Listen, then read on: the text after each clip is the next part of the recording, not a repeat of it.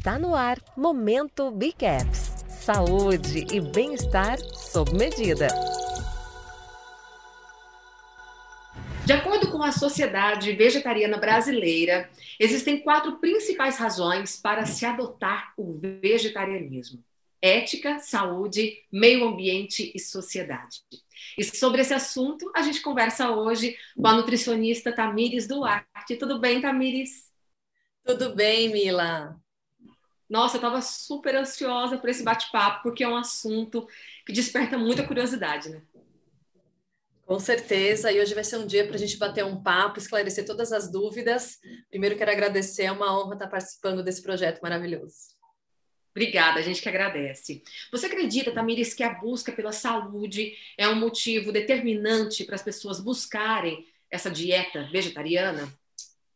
Olha, eu não diria que é determinante, mas acaba fazendo parte da decisão, porque com certeza a dieta vegetariana ela já é uma dieta com baixo teor de gordura saturada, de colesterol, está relacionada a maior longevidade, mas a maioria, eu diria que busca pela questão ética mesmo, né? Pela preocupação com os animais, é, eu tenho até me surpreendido, principalmente o público mais jovem tem me procurado com a preocupação é, é, motivada muito mais pela questão dos impactos ambientais, as pessoas estão mais conectadas com essas questões. Então, o sonho da Nutri seria que a preocupação fosse 100% saúde, não é, mas no final das contas acaba fazendo parte aí do pacote do vegetarianismo. A galera está mais consciente, né? Está criando essa consciência. Sim, muito mais. Ainda existe muita confusão, né, entre ser vegetariano e vegano. Explica pra gente aí quais são essas diferenças. Bom, são duas coisas diferentes. Então, a dieta vegetariana estrita é aquela alimentação onde a pessoa não consome nada de origem animal. Agora, o veganismo é, foi um termo né, adotado pela Vegan Society que diz que dentro do possível e do praticável você não consome nada de origem animal, seja na alimentação, no vestuário, no lazer. Então, vai além da alimentação. O indivíduo não consome nada que tenha alguma relação com exploração ou crueldade animal. Então, são duas coisas diferentes. Até por, é, existe até os sabonetes, né, os cosméticos, né? Sim, produtos que foram testados em animais ou com ingredientes de origem animal. Então, o vegano ele vai além da alimentação, ele se preocupa com todas as esferas de consumo do seu dia a dia. Aliás, hoje eu comprei um sabonete que uma amiga fez com óleos essenciais. E é tão bom, né? A gente consumir, a gente criar essa consciência, né, Tamires? Sim, e geralmente esses produtos, é, por terem já essa pegada mais, mais né, preocupação com o ambiente, com os animais, geralmente são produtos que não têm parabenos, não têm fitalatos, não têm é, é, algumas substâncias que são ruins para o nosso organismo, né, que são disruptores endócrinos. São substâncias que entram em contato com a gente, nosso corpo não sabe o que fazer com isso e acaba desenvolvendo doenças endócrinas, aumenta risco para câncer, né? Desregulam todos os hormônios. Então, é, é benefício aí de todos os lados. É, eu acho que depois dessa, dessa entrevista, viu, Tamires, eu vou ficar com, com um pezinho ali no veganismo, viu? Ah, até o final você vai me contar. e quais são as principais queixas dos pacientes que buscam o seu consultório para se adequar aí a essa dieta? Assim, a maioria se preocupa é, principalmente com o consumo de proteína, ai, vai faltar proteína, ou se eu vou ficar doente, se eu vou ter anemia. Então, essas são as principais é, preocupações dos pacientes. Mas a dieta vegetariana é uma dieta bem simples, é uma dieta é, fácil de ser reproduzida no dia a dia. A única preocupação que o indivíduo vegetariano tem que ter é, com relação à vitamina B12, mas eu não vou dar spoiler, não. A gente vai falar sobre isso um pouquinho depois, vou dar mais detalhe. Mas dentro de uma alimentação vegetariana, você consegue atingir todos os nutrientes necessários em qualquer fase da vida. De onde veio a proteína, Tamires, para os vegetarianos? Porque muito se fala na proteína, né? Ah, mas e a proteína? E aí? Como é que fica essa história? Bom, assim, todos, é, primeiro, todos os grupos de alimentos da natureza, eles têm um pouquinho de proteína, né? Dentro do, do reino vegetal, não é diferente. É, a única coisa que a gente tem que se, é, é, se separar um pouco é daquele conceito de que, ah, carne é proteína, arroz é carboidrato.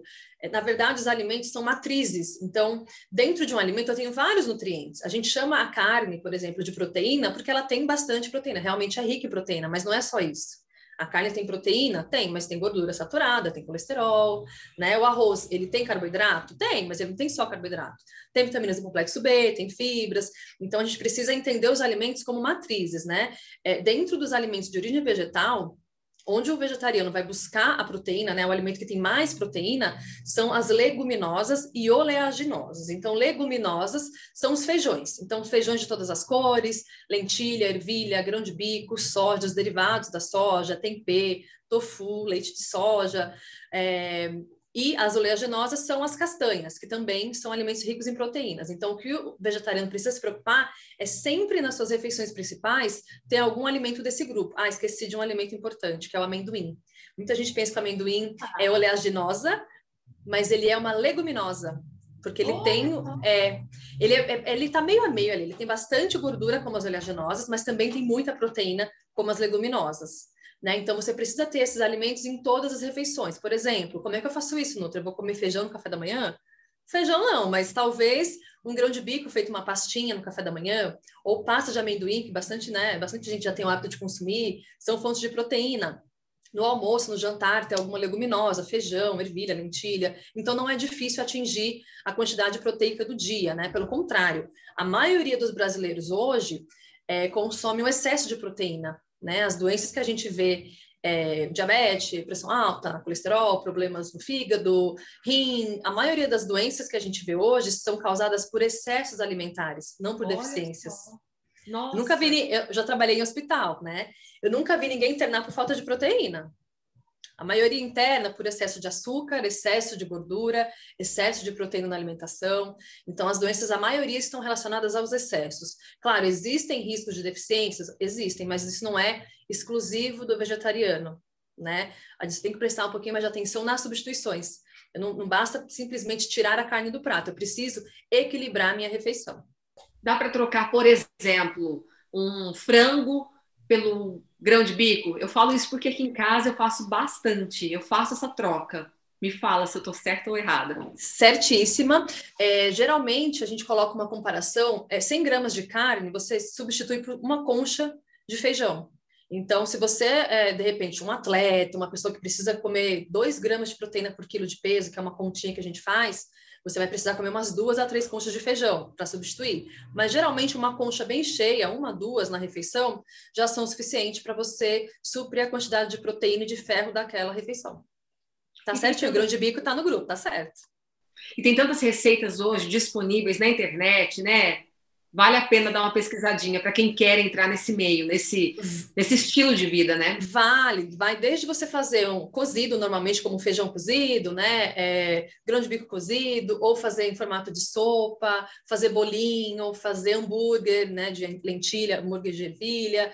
Então, não é difícil, não dá para fazer pastinha, como eu falei, né? Pastinha de grão de bico, fazer pastinha de feijão branco, que é bem gostoso também, é, pasta de amendoim. Então, é, não é difícil, não. É, é um período de adaptação quando você entra nesse mundo, mas com o tempo você vai se tornando assim tão, tão fácil, tão simples, né? É, vale a pena a tentativa.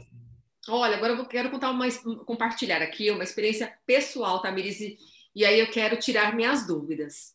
Eu fiquei 40 dias sem comer carne, né? E tava lá toda feliz, comendo palmito e grão de bico. No dia que eu comi carne aqui na casa da minha avó, isso já faz um tempinho, comi carne eu senti uma dor no estômago absurda, parecia que eu tinha comido um tijolo. E o meu filho, mais velho, que na época ele era pequenininho, ele relatou o mesmo problema. Faz sentido ou não? Faz sim. Eu brinco com alguns pacientes, né, que às vezes ou para de comer carne, ou para de comer açúcar, ou deixa de comer salgadinho, sei lá. E aí diz, diz para mim que quando come passa mal. Eu falo, ah, é praga de nutricionista. Mas não é não, brincadeira. É, quando você para, né, de comer certos alimentos que são, é, têm uma digestão mais difícil, são mais pesados, são alimentos que são ruins para sua flora intestinal, o seu intestino acaba acostumando com aquele ritmo, com aquela alimentação boa que você né, proporcionou para ele, que quando vem um alimento ali que ele não está mais acostumado a consumir, dá ruim. Né? Ele, tem, ele busca uma forma ali de defesa, né? E o nosso intestino é o, o, principal órgão de defesa, de imunidade do nosso corpo. Então, ele acabou sentindo ali, te dando um aviso. Acho que é hora de você ouvir esse chamado aí. É. Tamires, a nossa produtora, Fabiana, ela tem uma dúvida. Ela quer saber quais são os tipos de dietas vegetarianas e quais as diferenças entre elas. Tá. Então, eh, antes de começar a falar das dietas vegetarianas, eu vou falar de duas dietas que muitas pessoas é, às vezes acabam confundindo. Então, Onívoros são aquelas pessoas que consomem carnes e alimentos de origem vegetal, origem animal, origem vegetal, né? A maioria das pessoas tem essa alimentação. E aí há um movimento hoje das pessoas diminuírem esse consumo, ou ah, só como peixe, ah, só como carne branca, algumas até se intitular, ah, eu sou semi-vegetariano, ah, eu sou vegetariano, só como peixe. Vegetariano é aquele indivíduo que não come nenhum tipo de carne, tá? Então, essas pessoas que estão reduzindo, por exemplo, olha, na minha semana eu não como carne, só no domingo que eu peço um lanche. Ou, ah, só como peixe quando eu saio, mas em algum momento ainda come algum tipo de carne, esse indivíduo ele não é vegetariano. A gente encaixa num grupo que é o flexitariano, que é aquela pessoa que ainda consome né, ela tem essa consciência, quer reduzir, seja por saúde, meio ambiente, animais, ela busca essa redução de alimentos de origem animal, mas não tirou completamente. Então, é uma dieta que, inclusive, encoraja a maioria dos meus pacientes, mesmo os que comem carne, não pensam em tirar, porque você consegue ter o benefício de, de melhorar a tua flora intestinal, de reduzir o consumo de gordura, de colesterol, de fazer a sua parte, que não é pouca, é, é assim, é um impacto muito grande para o meio ambiente, para a questão é, dos animais. Então, é uma dieta que vem crescendo, é, inclusive em novembro ou dezembro de 2020, houve uma pesquisa do GFI, que é o, o The Good Food Institute, que ele estudou é, as, a, o consumo de proteínas alternativas, o consumo de carne, e mostrou um dado super interessante, que é, é, que hoje a gente tem no Brasil 50% de flexitarianos, que são essas pessoas que estão reduzindo, não comem mais carne no almoço, no jantar, e, e leite, queijo, iogurte. Então, pessoas que buscam essa redução por motivos diversos, mas é um público que vem aumentando bastante. Né? Então, existe esse grupo aí que é o flexitariano. Eu acho que estou me encaixando nele, viu? Aí, que maravilha, já é um passinho, né? Já é um passinho. E dentro do grupo de vegetarianos, a gente tem o ovo lácteo vegetariano, que ele não consome mais carne, mas ele ainda consome ovos, leite e seus derivados, como queijo, leite e iogurte. Temos também o ovo vegetariano. Ele consome ovos, mas não consome leite, nenhuma carne animal. Tem o lacto vegetariano, que ele consome leite, queijo, derivados, mas não come mais ovos, nenhuma carne animal. E o vegetariano estrito, que não consome nenhum alimento de origem animal, nem carne, nem leite, nem ovos, queijo, gelatina, mel de abelha, nada. E o vegano, como a gente falou no começo, que é aquele indivíduo que, além da alimentação não ter nada de origem animal, no seu consumo, no seu dia a dia, no seu lazer, ele não tem nada que envolva teste, exploração ou crueldade animal. Nossa, tem, tem várias categorias, né, Tamires? Que interessante. É isso de todas elas. Sim, e assim, é interessante porque é, muitas pessoas pensam que é tudo ou nada. Ou eu como tudo, não vou nem tentar, ou eu tenho que virar vegano já de cara. E é saudável até você fazer essa transição de uma forma gradual, respeitando o seu tempo, porque é uma decisão que impacta em vários âmbitos da sua vida, né? No seu dia a dia, na sua rotina, é, na sua família, no meio social, né? Muitos pacientes trazem, né, que é mais difícil é, você conviver em sociedade, né, é, dividir isso com as pessoas sem, é, sem invadir o outro, porque a partir do momento que a gente é, descobre qualquer coisa que é boa para a gente, boa para o mundo, a gente quer espalhar essa mensagem, a gente quer que o outro também tente, mas às vezes a pessoa não entende dessa forma, então a gente não vive numa sociedade vegana ainda, né? Então a gente tem que se adequar a isso. É, é, difícil, né? Eu, como profissional, tenho que separar isso, porque eu não atendo só pacientes veganos, eu atendo pacientes onívoros, pacientes com doenças crônicas, né? Faço um trabalho dentro de empresas, então o público é bem heterogêneo, e eu não posso, né, impor isso para o outro, nem na minha vida pessoal, nem na minha vida profissional, mas a gente sempre, né, tende a militar um pouquinho, né? Ser ativista, que a gente não deixa de ser quando entra para essa causa. Mas a questão é, dos grupos, né, que eu te falei de vegetarianos, né, os tipos de dieta vegetariana, são um passo a passo para quem quer né, trilhar esse caminho. Então, ah, vou começar diminuindo um pouquinho, depois eu vou tirar o leite, depois eu tiro o iogurte, e aí devagarinho, quem sabe um dia você chega na dieta vegetariana estrita, até mesmo no veganismo. Um passinho de cada vez, né, Tamir? Exatamente. Vamos falar sobre anemia. Qual é a preocupação? Que o vegetariano tem que ter com a anemia? A carne ainda é a melhor fonte de ferro? É uma das principais fontes. Então, as principais fontes de ferro na alimentação, além da carne e vísceras como o fígado, por exemplo, são os feijões, né? É, 100 gramas de carne, 100 gramas de feijão tem praticamente a mesma quantidade de ferro. É, a, o nível de absorção do feijão às vezes acaba sendo até um pouquinho maior, mas que... é uma coisa, uma coisa a gente tem que ter em mente. Quando a pessoa já tem anemia instalada, não adianta comer carne, não adianta comer feijão, não vai resolver. Quando a anemia está instalada, e é muito mais um problema de é, metabolismo, né? Como é que está a sua absorção, se tem é, um fluxo menstrual muito intenso, se doa sangue com muita frequência, se tem algum problema é, genético. Então, assim, quando a anemia está instalada, não adianta você comer carne, feijão, o que seja. Né? Beterraba é um mito, quase não tem ferro, tá, gente? Isso é coisa da vovó. Acredito! Verdade, verdade, tem quase nada. Tem Meu quase Deus, nada. Então, assim, uma fonte riquíssima de, de ferro. Não, não. Assim, é, em 100 gramas de carne, em 100 gramas de peso, você tem média 1,8, 1,9 miligramas de ferro. Quando você está com a anemia instalada, o médico, o Nutri, pode prescrever 25, 45, 100 miligramas de ferro. Então, assim, mesmo que você coma muita carne, você não vai conseguir recuperar quando a anemia está instalada. Agora, para prevenção, né, para eu não desenvolver anemia, Aí sim, se você consome carne, ok, vai, vai bater a, a, a meta de ferro. Se você não consome, vai consumir o seu ferro através do feijão, por exemplo, você tem como melhorar a absorção. Então, como é que eu melhoro a absorção do ferro na, na dieta vegetariana? Primeiro, é, deixando essas leguminosas, o feijão, a lentilha, a ervilha, de molho por pelo menos oito horas. Então, ah, vou cozinhar feijão amanhã? À noite eu já coloco o feijão numa vasilha, na geladeira com água, e aí de vez em quando eu troco essa água. Então, pelo menos 8 horas, mas para algumas leguminosas, como por exemplo o grão de bico, até 48, 24, 36 horas, você deixa na geladeira, vai trocando essa água, e na hora de cozinhar, você joga água fora.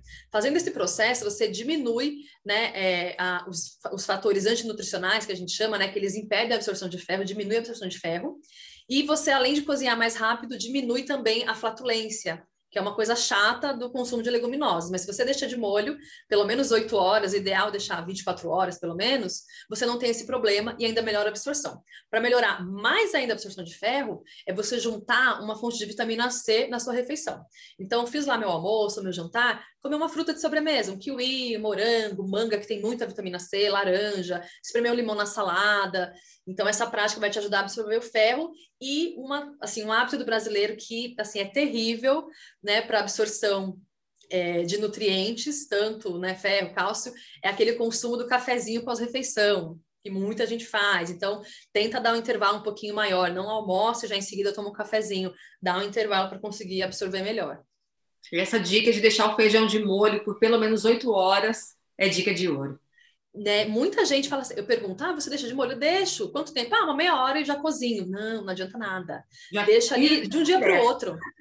De um dia para o outro. Você vai ver, o intestino agradece, o tempo na cozinha vai ser menor também, a absorção vai ser melhor. Então, só para a gente amarrar esse assunto do ferro, gente, é, se você já tem fator de risco para anemia, se você já teve anemia no passado, tem que acompanhar com o médico, com o hematologista, com o nutricionista, para não deixar esses níveis caírem, né? E cuidando né, de forma preventiva. Se você não tem nenhum fator de risco, não vai ser a dieta que vai te fazer é, ter anemia, né? Muita gente tem esse mito na cabeça, ah, porque eu vou ficar anêmico. Não vai, tá? E, e se você ficar, mesmo que você coma carne, você não vai curar comendo carne, nem beterraba. Tem que suplementar. Bom, aqui em casa a gente não toma leite. Os meus filhos, eu amamentei, os dois, e eles não, não foram crianças de mamadeira, né? Não tomaram leite. E aí, eu tenho que me preocupar ou não?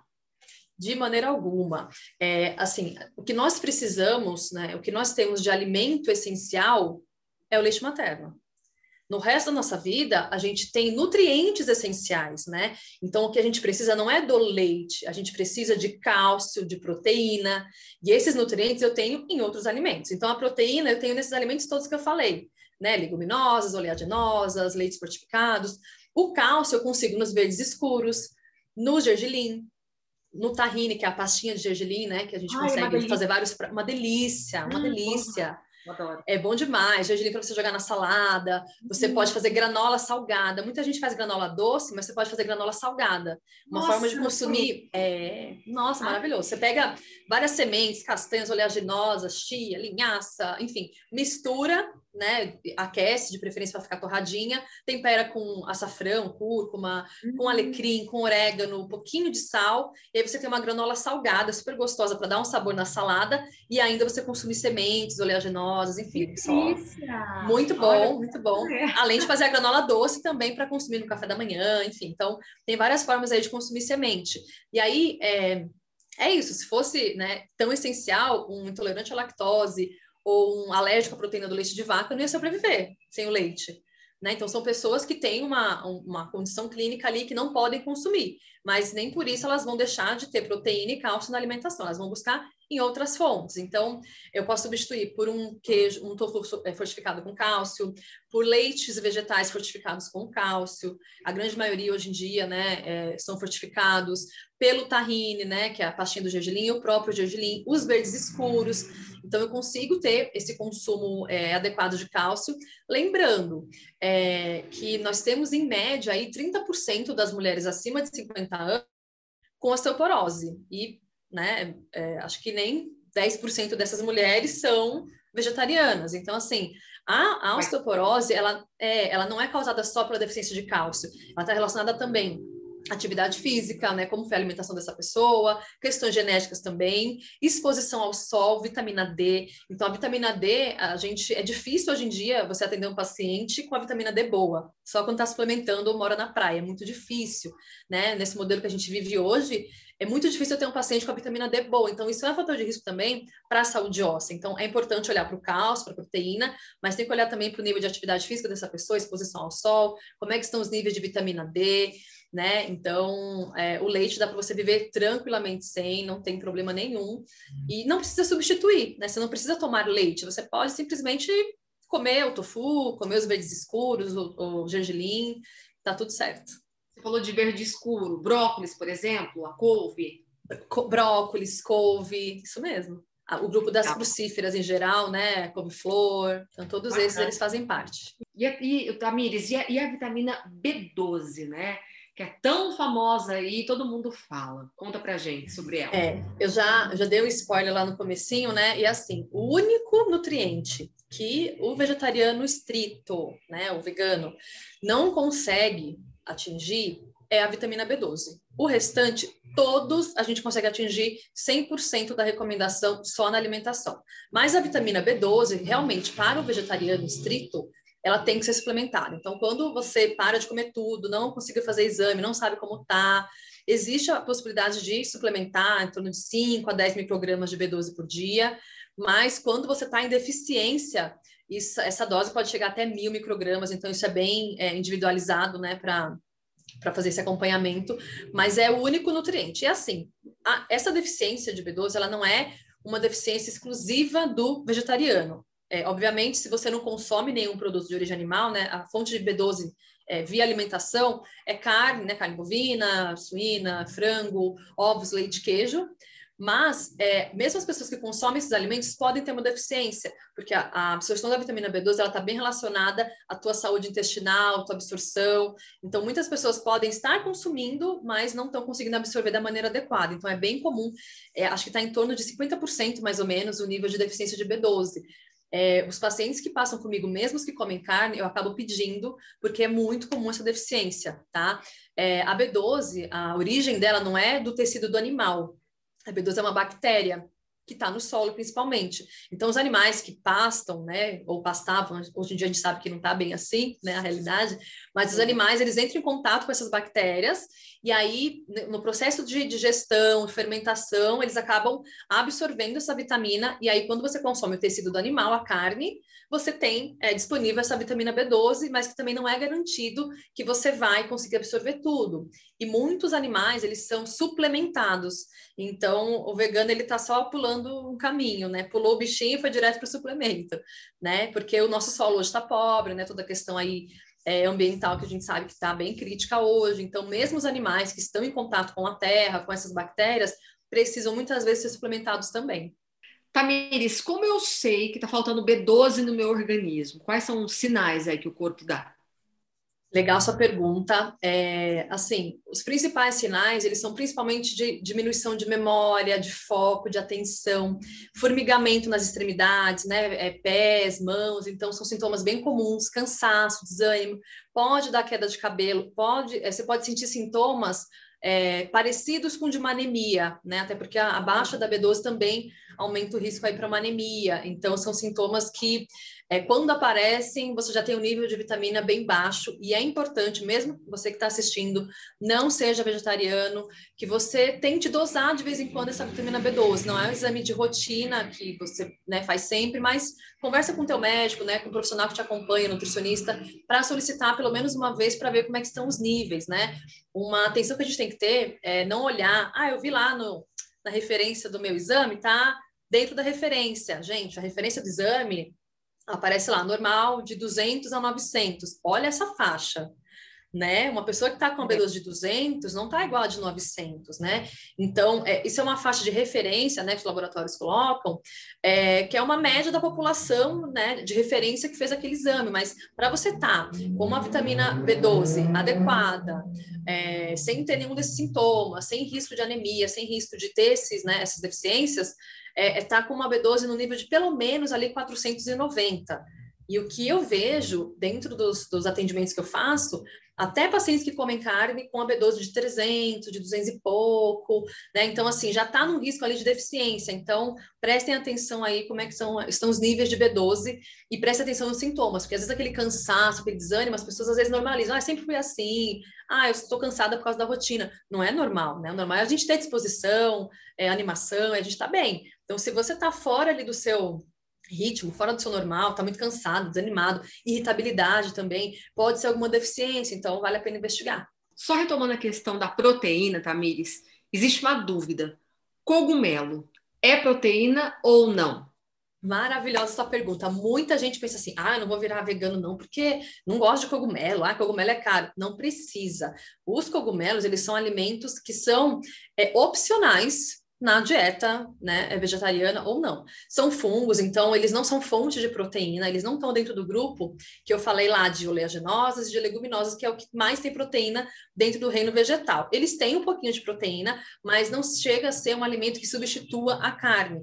Para você substituir um bife, você teria que comer muito cogumelo né? Daria para comer na forma do cogumelo seco, mas também você não substitui porque não tem ferro. Então, ele pode ser utilizado dentro da culinária vegetariana, porque ele substitui em questão de sabor, de textura, dá para colocar em vários pratos, dá para ser um complemento da sua proteína, mas não a fonte principal, né? Você pode, quando for a um restaurante, quando for pedir uma comida, comer um prato com cogumelos, porque aquilo ali é algo, né, pontual. Mas no seu dia a dia, você não pode tirar a carne do prato e colocar o cogumelo no lugar. Você não está fazendo uma substituição correta. Entendi. Interessante. E o ômega 3, qual o papel dele? Ótima pergunta. Então, o ômega 3 ele tem uma ação principalmente né, na função cerebral, previne Alzheimer, é anti-inflamatório, é, ajuda na nossa saúde cardiovascular.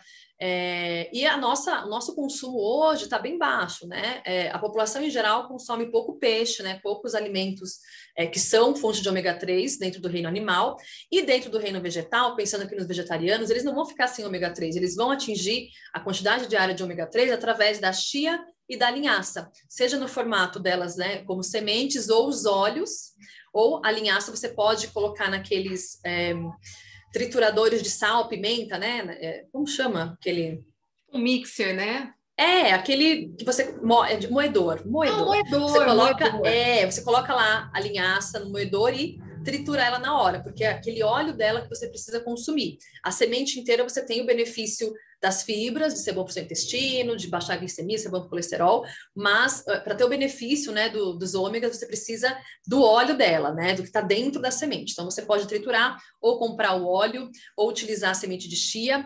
E, em alguns casos específicos, quando você quer a ação terapêutica do ômega 3 para tratar alguma coisa, ou suplementar uma gestante, por exemplo, é, ou melhorar a cognição, o foco, você está fazendo uma suplementação mais personalizada, aí você precisa suplementar com o ômega das algas, né, de microalgas. Afinal, os peixinhos consomem a alga que tem o ômega. A gente só pula o caminho, tira o peixinho do meio, vai direto na fonte. Consumir a alga não vai te dar a quantidade de ômega 3. Isso tem que ser por um processo dentro da indústria da, da farmácia de manipulação, das farmácias de manipulação, para você conseguir obter esse ômega 3. Então, ômega 3 do vegetariano, linhaça e chia, ou a suplementação de microalgas com cápsulas. E aí depende da necessidade diária. Tamiris, além da B12, né, que é super famosa, quais são os principais nutrientes que os vegetarianos precisam aí dar aquela atenção especial? É, eu não digo nem nutrientes, né, para você se preocupar, porque isso que tem que se preocupar é o nutricionista. Você tem que se preocupar com os grupos de alimentos, que acho que fica mais fácil. Então, quando você consome oleaginosas e as leguminosas, ou seja, as castanhas, as sementes, é, os feijões, a lentilha, ervilha, grão de bico, quando você consome esses alimentos, você já está consumindo proteína, zinco, selênio, magnésio, né? Então, é, o cálcio, né, que está também nos vegetais. Então, assim, você tem que se preocupar com os grupos de alimentos e como você vai montar o seu prato. Então, eu vou falar dos grupos e de como montar um prato, que eu acho que vai ficar mais fácil para entender. Então, não se preocupa Sim. com nutriente, ah, tem que consumir ferro, proteína. Você tem que consumir os alimentos. Vamos parar de chamar os alimentos de nutriente, né? Então, uhum. assim, grupo que você precisa comer. Então, os cereais, então arroz, aveia, milho, trigo, esses cereais, eles não são fonte só de carboidrato. Eles também têm vitaminas, eles têm fibras, têm proteína, em menor quantidade do que a leguminosa, mas tem. E os aminoácidos desses cereais vão com, se complementar com é, os aminoácidos das leguminosas. Então, assim, existe é, é, um conceito antigo, né? Ah, proteína de alto valor biológico, baixo valor biológico. É um conceito bem antigo, né? É inadequado até, a gente não usa mais desde a década de 90. Então, não existe proteína de baixo valor biológico. O que existe é que um alimento tem um grupo de aminoácidos e outro alimento tem outro grupo e eles se complementam. Então, imagina que uma proteína completa é um colar de pérolas, com os aminoácidos essenciais. Então, cada pérola é um aminoácido.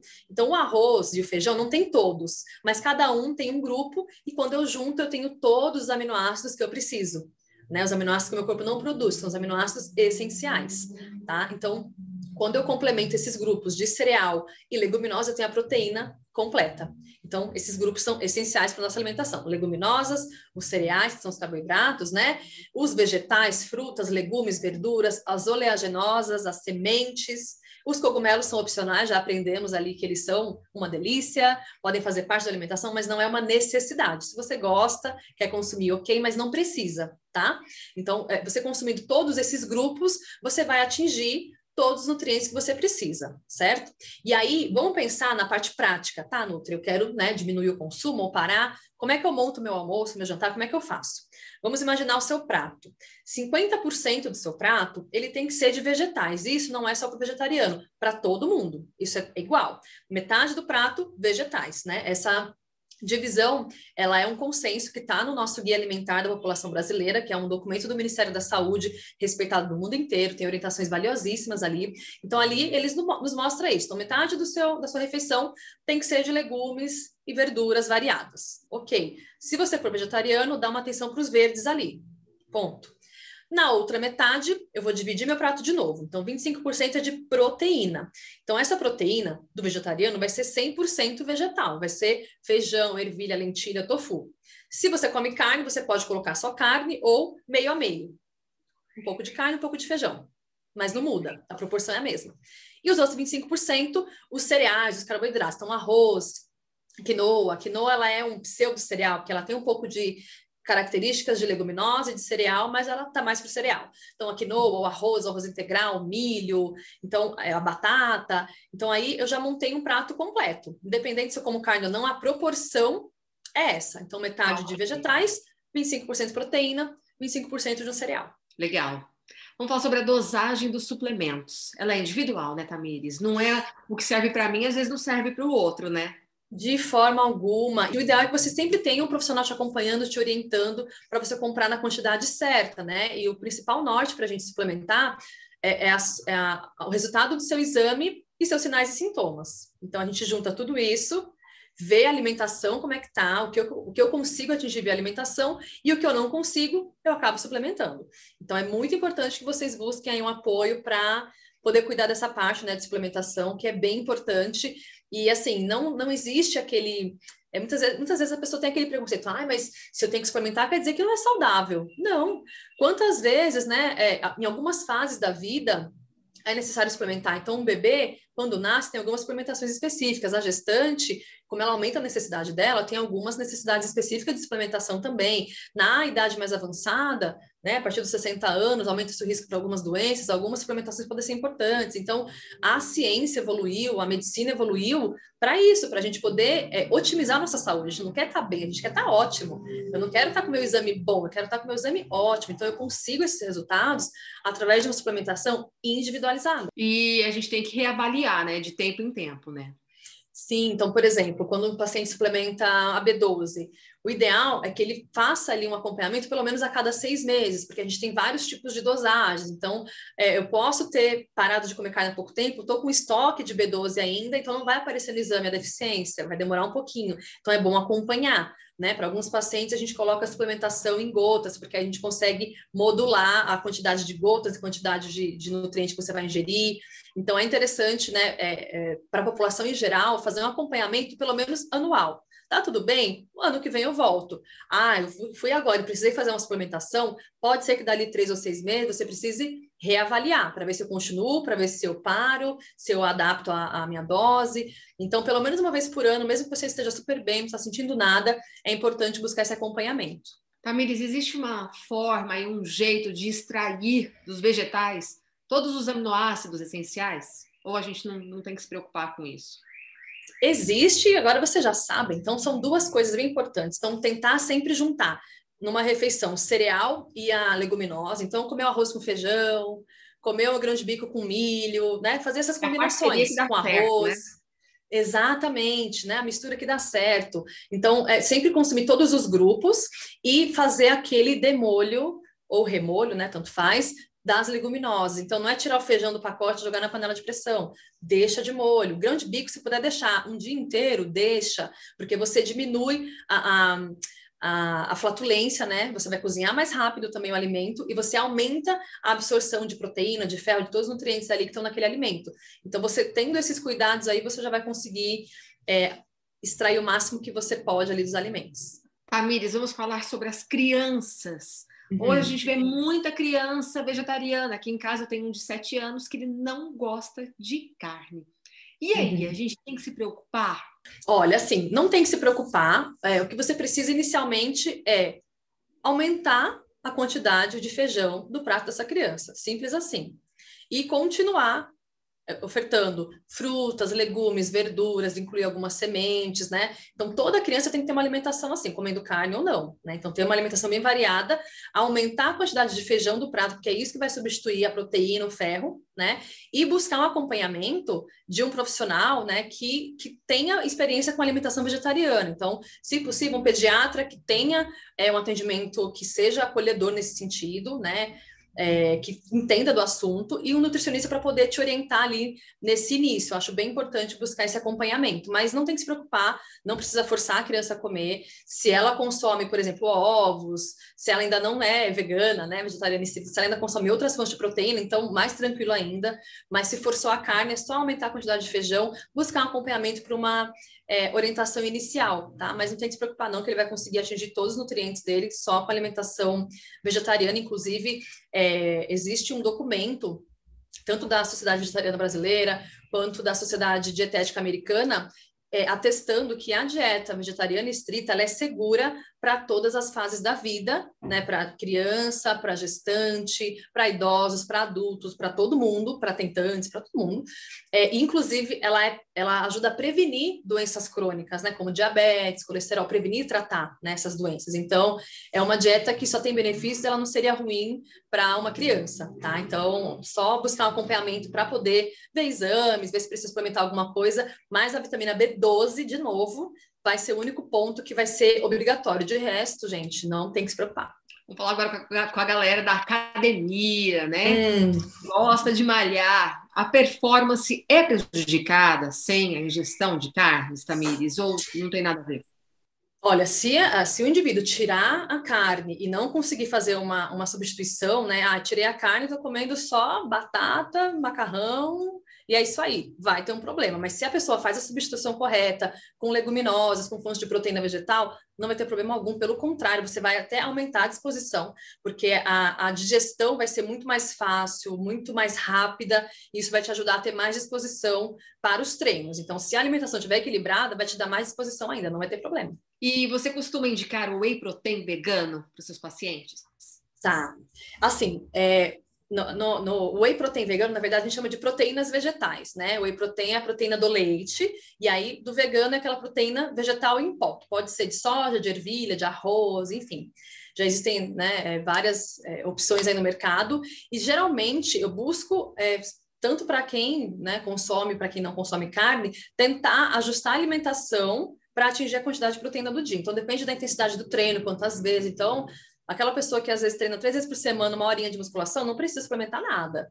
Mas não, no treino super pesado, uma hora, mas é, é corro, faço crossfit, sei lá. Se é um treino mais intenso e realmente ela tem uma demanda de proteína maior, essa pessoa vai precisar suplementar, mas não é uma obrigação, tá? Geralmente eu tento via alimentação ajustar, se não for possível a gente coloca suplemento, não tem problema nenhum. E lembrando que os suplementos é, de proteína, tanto o whey protein quanto a proteína vegetal, eles não são exclusivos só para quem treina. Por exemplo, se eu atendo uma pessoa é, sei lá, uma gestante que não está conseguindo comer, está enjoada, ela precisa de proteína. Então, de repente, num shake, ela consegue atingir mais fácil. Ou, nossa, eu trabalho muito, saio do trabalho para a faculdade, não consigo fazer uma refeição completa, ela pode levar a shakeira dela lá com a whey protein ou com a proteína vegetal e fazer a sua refeição. Então, é, não é exclusivo para quem treina, mas ela pode ser utilizada tanto para esse público quanto para os demais que precisem aí suprir a necessidade de proteína. Quais são os cuidados que a gente deve tomar né, com os agrotóxicos, que no Brasil é uma coisa meio que desenfreada? É, nossa Senhora, estamos, estamos aí no top one e distante do segundo, né? É. Infelizmente. É, é uma preocupação que não deve ser somente dos vegetarianos. Por quê? É, os agrotóxicos, agrotóxicos, eles são é, colocados ali nos alimentos vegetais, mas os animais que consomem é, aquele, aquela ração, aqueles alimentos que também foram contaminados com agrotóxicos, eles, eles passam por um processo chamado de bioacumulação. Então, acumula-se esse agrotóxico nos tecidos, e aí a pessoa consome a carne, o ovo, o leite, acaba consumindo esse resíduo de agrotóxico também.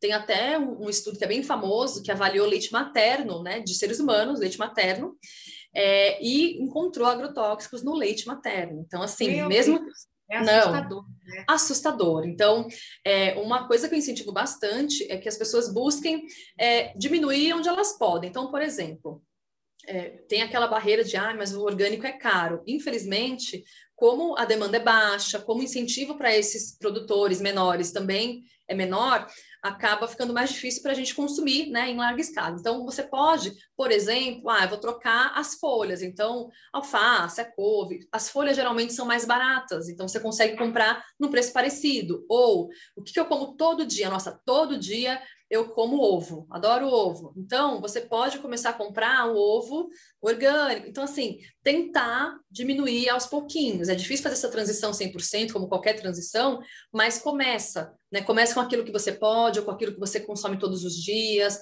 ou reduz em outras coisas, nas proteínas animais, que também são fontes de agrotóxico. É que a gente não tem hoje é, muitos estudos é, quantificando quanto de agrotóxico tem nos alimentos de origem animal. A gente tem, é, até que a Anvisa faz alguns é, acompanhamentos, né, dos alimentos de origem vegetal. Então, a gente tem aquele ranking, né, então, é, o morango, o pimentão, tomate, tem alguns alimentos ali que são os campeões, e aí esse sim, se possível, buscar comprar o orgânico. Né? Então, é um desafio, é uma longa caminhada, mas é necessário que todo mundo faça um pouquinho, compre um pouquinho, para a gente incentivar esse mercado, aumentar essa demanda e chegar um dia que a gente tenha esse alimento, é, esse, esse tipo de alimento né, orgânico, de uma forma mais justa para todo mundo, para todos os lados. Né? A gente chama de, ah, é orgânico ou normal? Então, desde quando, né, o com veneno passou a ser normal? Infelizmente é, é assim, né? É verdade. Outro dia eu levei um susto, Tamires. É, a gente começa a se conscientizar mais, a gente começa a ler mais o rótulo né, dos alimentos que a gente compra no mercado, e eu percebi que tudo que é, vinha do milho tinha o T de transgênico, o fubá, a farinha de milho. E aí, como é que fica? Bom, assim, os transgênicos, né, eles são alimentos que eles, eles derivam de sementes modificadas para né, produzir mais, para resistir a mais agrotóxicos, né, que a gente acabou de falar. É, não são seguros para o consumo, a gente não tem ainda uma, uma determinação de quanto seria é, saudável né, se expor a esses alimentos. Então, a orientação é que você evite ao máximo. Muita gente se preocupa até com a questão é, da soja, né? Ah, mas a soja transgênica tal mais de 80% da soja que é produzida no nosso país, ela é destinada para ração de animais de consumo, né? Então, a maior parte desse, desses alimentos, eles estão destinados para esses animais, mas a gente também consome, né? O milho, os derivados, como você falou, é, o próprio trigo, a soja. Então, a orientação é que você evite consumir esses alimentos, quando possível, consumir na forma orgânica, né, sem aquele tezinho do transgênico, que realmente a gente não tem ainda é, estudos conclusivos, mas que a gente já sabe que pode aumentar o risco de alergias, pode aumentar o risco de doenças cardiovasculares, cerebrais, então é um disruptor endócrino, né, é um, uma substância que o nosso corpo não está preparado para receber, não entende muito bem como é isso, então é importante a gente ligar esse alerta e evitar ao máximo esse consumo. E os ultraprocessados veganos? Conta hum. Vamos lá, vamos lá. Bom, os ultraprocessados, né, principalmente esses novos do mercado, né, os ultraprocessados vegetais, plant-based, veganos, sonho da Nutri, que todos fossem 100% saudáveis, mas infelizmente não são, né? Claro, se a gente for comparar é, esses nuggets, é, hambúrgueres veganos com os convencionais de origem animal, certamente esses têm menos gordura saturada, menos colesterol, menos sódio, tem um perfil nutricional melhor, mas não deixa de ser um alimento ultraprocessado. Então, vamos entender primeiro é, quais são os grupos de alimentos, né, de acordo com o processamento. Então, a gente tem os alimentos in natura, que são aqueles alimentos do jeito que vieram da natureza. Então, arroz, feijão. Exato, as, as, verduras, as frutas, são alimentos que a gente pode comer sem medo de ser feliz. Aí a gente tem um grupo intermediário, que são os alimentos minimamente processados, né? É, os alimentos que, vamos imaginar o arroz, a gente compra um arroz que ele né, foi embalado, foi colhido, higienizado, selecionado, está ali no mercado, passou pela indústria, mas ele não é um alimento ruim, ele só está embalado ali, higienizado, então é minimamente processado, é o arroz do jeito que saiu da natureza e está embalado ali. Né? Aí eu tenho o processado, que aí é um alimento que já tem adição de algum ingrediente. Então, quando eu pego uma espiga de milho, ela está in natura. Quando eu pego um milho em lata que tem sal, já é processado. Quando eu pego um salgadinho que foi feito com farinha de milho, que foi milho um dia, já é um ultraprocessado. Então, esses ultraprocessados, que são esses que estão em evidência, né? Hambúrgueres, linguiças, né? nuggets, veganos, eles são alimentos que são ultraprocessados. Tem um perfil melhor? Tem, mas não deixa de ser ultraprocessado. Então, ele tem que ser encarado como um alimento de final de semana, como uma festa, uma exceção. Não pode ser o meu substituto do dia a dia, tá? Então, ele tem que ser encarado como uma, uma refeição livre ali para fazer no momento e continuar minha rotina com os outros alimentos em natura. Amires, para a gente encerrar, Quais são os primeiros passos aí? Qual é a dica para quem está na luta tentando migrar e ser vegetariano? Ou Bom, vamos lá. Então, é, primeira coisa é você entender qual é o motivo que está te levando a essa decisão, que é linda, é nobre, mas você precisa ter isso muito claro para nos momentos de, né, de tentação, porque não é fácil, a gente não vive no mundo vegano, né? Então, você tem muito claro isso para você. Não, eu estou fazendo isso pelos animais, estou fazendo isso pela minha saúde, estou fazendo isso pela questão ambiental, estou fazendo. Então, você tem que ter isso claro dentro da sua mente, do seu coração. Por que, que eu estou fazendo isso? Esse é o primeiro ponto. E aí você começa um passinho de cada vez, não queira virar a musa vegana fitness no dia seguinte, né? Então você precisa né, ter esse motivo claro dentro do seu coração, na sua cabeça, saber por que, que você está fazendo isso, se informar, então assistir documentários, ver entrevistas sobre o assunto, ler livros, enfim, entender um pouquinho sobre esse universo, né? Para isso poder te dar um pouco mais de confiança também, porque há um certo medo, um receio do julgamento ou da minha saúde, enfim. Então é importante ter a questão da informação e aí começar a dar seus passinhos. Então fazer de repente uma campanha que é, que no Brasil é muito grande, que é a Segunda Sem Carne, que é uma campanha da, da Sociedade Vegetariana Brasileira, que é uma campanha que incentiva as pessoas a ficarem um dia inteiro sem comer nada de origem animal. Então, fica um dia, faz um teste. Fica Já um é dia. um passinho, né? Já é um Muito, começo. nossa. E os impactos são enormes em economia de água, em animais que são poupados. Então, assim, tem um impacto muito positivo. Parece pequeno, mas não é não. É um grande passo. Fez isso? Acho que dá para migrar para dieta flex, né? Flexitariana Então eu vou deixar para comer carne só no final de semana, ou eu vou comer dia sim, dia não. Começa a fazer essa redução dos alimentos. E aí você vai aos pouquinhos, né? É, reduzindo, reduzindo, e lembrando que você não vai só tirar, você vai ganhar muitas outras coisas, né? Você vai ganhar disposição, saúde, para algumas pessoas acabam até conseguindo emagrecer, é, você vai aumentar assim o teu repertório de alimentos, então você começa a consumir e, e criar receitas que você não, não, tinha nem ideia antes, então isso é bem bacana. Outra coisa que você pode fazer, quando você for a um restaurante ou pedir um delivery, vê se tem prato vegano para você experimentar um prato diferente. Ah, não, não sei cozinhar, então pede umas coisas diferentes para experimentar, veja que é possível. Todos os pratos que existem tem uma versão vegana para você comprar ou para você fazer. Todos. Ah, eu quero estrogonofe, eu quero chu, não importa. Tudo tem versão vegana. Então, tenta por esse caminho. E, se possível, se você tiver essa possibilidade de ter um profissional para te ajudar na transição, também vai ser muito importante para você fazer de uma forma né, gradual, tranquila, segura e tem que ser prazerosa também. Então, é, se você me permite, eu queria deixar só uma mensagem final é, para quem está nos ouvindo, que vocês procurem, assim, desembalar menos, né, descascar mais, reduzir, né, na medida do possível, os alimentos de origem animal, né? Os animais eles são seres é, sencientes, eles têm é, capacidade de sentir dor, medo, angústia, então eles merecem o nosso respeito e não seja qual for o motivo, né, que te fez dar um play nesse vídeo, de ouvir até aqui, né? Escuta esse chamado do seu coração e dá o seu primeiro passo. Tá ótimo, Tamires. Adorei nosso bate-papo. Obrigada mais uma vez. Eu que agradeço. Muito bom estar aqui. Um beijo. Tchau, tchau. Beijo.